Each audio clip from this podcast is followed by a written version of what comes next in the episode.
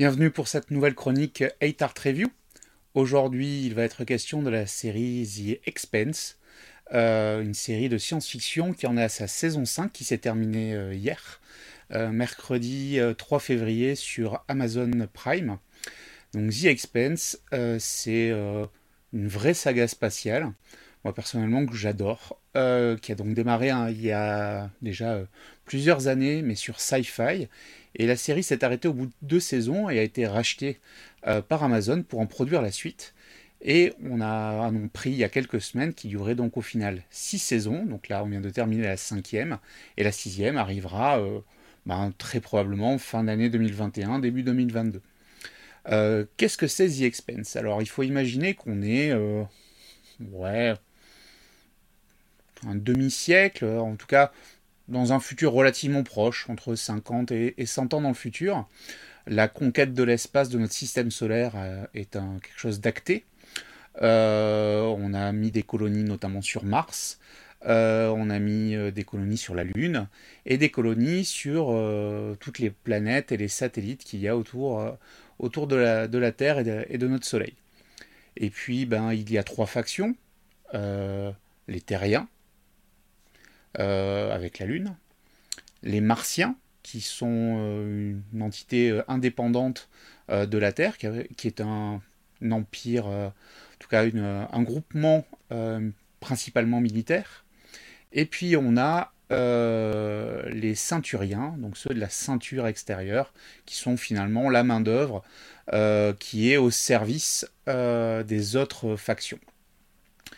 Et donc dès le début euh, de, la, première saison, on a cette opposition, ce triptyque assez fort, euh, qui va se concentrer autour d'un vaisseau, où dans ce vaisseau, vaisseau martien récupéré, on va avoir de l'humain, euh, du martien, du ceinturien, qui vont cohabiter dans l'intérêt de, de l'ensemble du système solaire.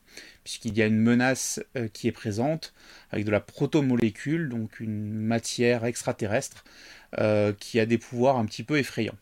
Donc au fur et à mesure des saisons, euh, bah, la, construction va se faire autour de, ces conflits divers où on va s'allier, euh, finalement s'opposer, et ça va aller jusqu'à la découverte d'un anneau.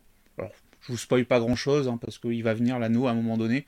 Je, fais vraiment un résumé très rapide de, ces quatre premières saisons. L'intérêt étant ça rester un peu plus sur la cinquième sans trop vous spoiler l'histoire.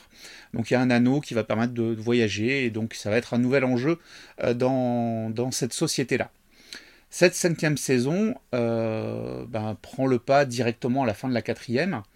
Euh, qui avait été assez intéressante et très terrestre dans l'exploration. Cette cinquième saison est beaucoup plus spatiale, elle revient aux sources, puisqu'on va avoir, je pense notamment à deux acteurs qui ont dû passer 90% de leur rôle dans la saison assis dans un vaisseau. Voilà, c'est euh, quand même assez particulier, faut avouer. Hein, et c'est là où on se dit que c'est assez facile, avec plein de guillemets, hein, de produire assez rapidement une saison, puisque finalement, ici, dans cette saison-ci, on a euh, quatre espaces d'action, un qui est terrestre et euh, qui ne nécessite pas de gros effets spéciaux, parce que finalement, on est dans la forêt, enfin, voilà, dans, un bunker et dans la forêt. Euh, on est dans des vaisseaux. Donc voilà, la plupart des personnages sont, vont tourner toute la saison dans un seul décor, ou presque, au moins 90%. Euh, ce qui veut dire, bah là, on, fait, on monte le décor, on fait deux, trois, on fait quelques jours de tournage, on assemble tout ça et on fait une saison. C'est en ça que je dis que c'est facile. Évidemment, vous avez bien compris euh, que ça ne l'est pas. Ça demande une grosse optimisation et surtout d'avoir une histoire intéressante qui tiennent compte de ces contraintes et qui permet de produire à moindre frais. Et c'est euh, voilà, si on regarde la, saison, on se rend compte qu'elle est vraiment bien optimisée. Des scènes spatiales qui sont du pur CGI, purement euh, fait euh, par ordinateur, du drame, des scènes dramatiques assez classiques, mais finalement dans des décors assez uniques.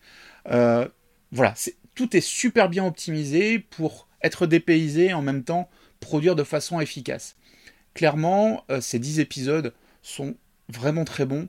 Il euh, ne peut pas dire qu'il y ait de, points négatifs, peut-être un petit peu de longueur dans un des arcs, euh, mais chacun a son arc, un arc terrestre, un arc lunien, un arc dans l'espace, vraiment tout ce qu'il faut pour, ce côté dépaysement continuer à, creuser en profondeur la personnalité des personnages principaux pour arriver à cette saison 6 euh, que j'attends du coup maintenant avec impatience, où on nous promet euh, de la grande bataille. Quelque part, c'est pour moi c'est vraiment la série de la décennie.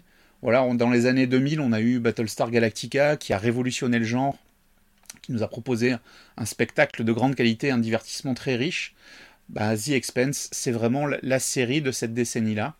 Euh, je suis très heureux que, finalement Amazon ait racheté euh, cette série parce que le, début des deux premières saisons sur Sci-Fi était plutôt prometteur, assez intéressant.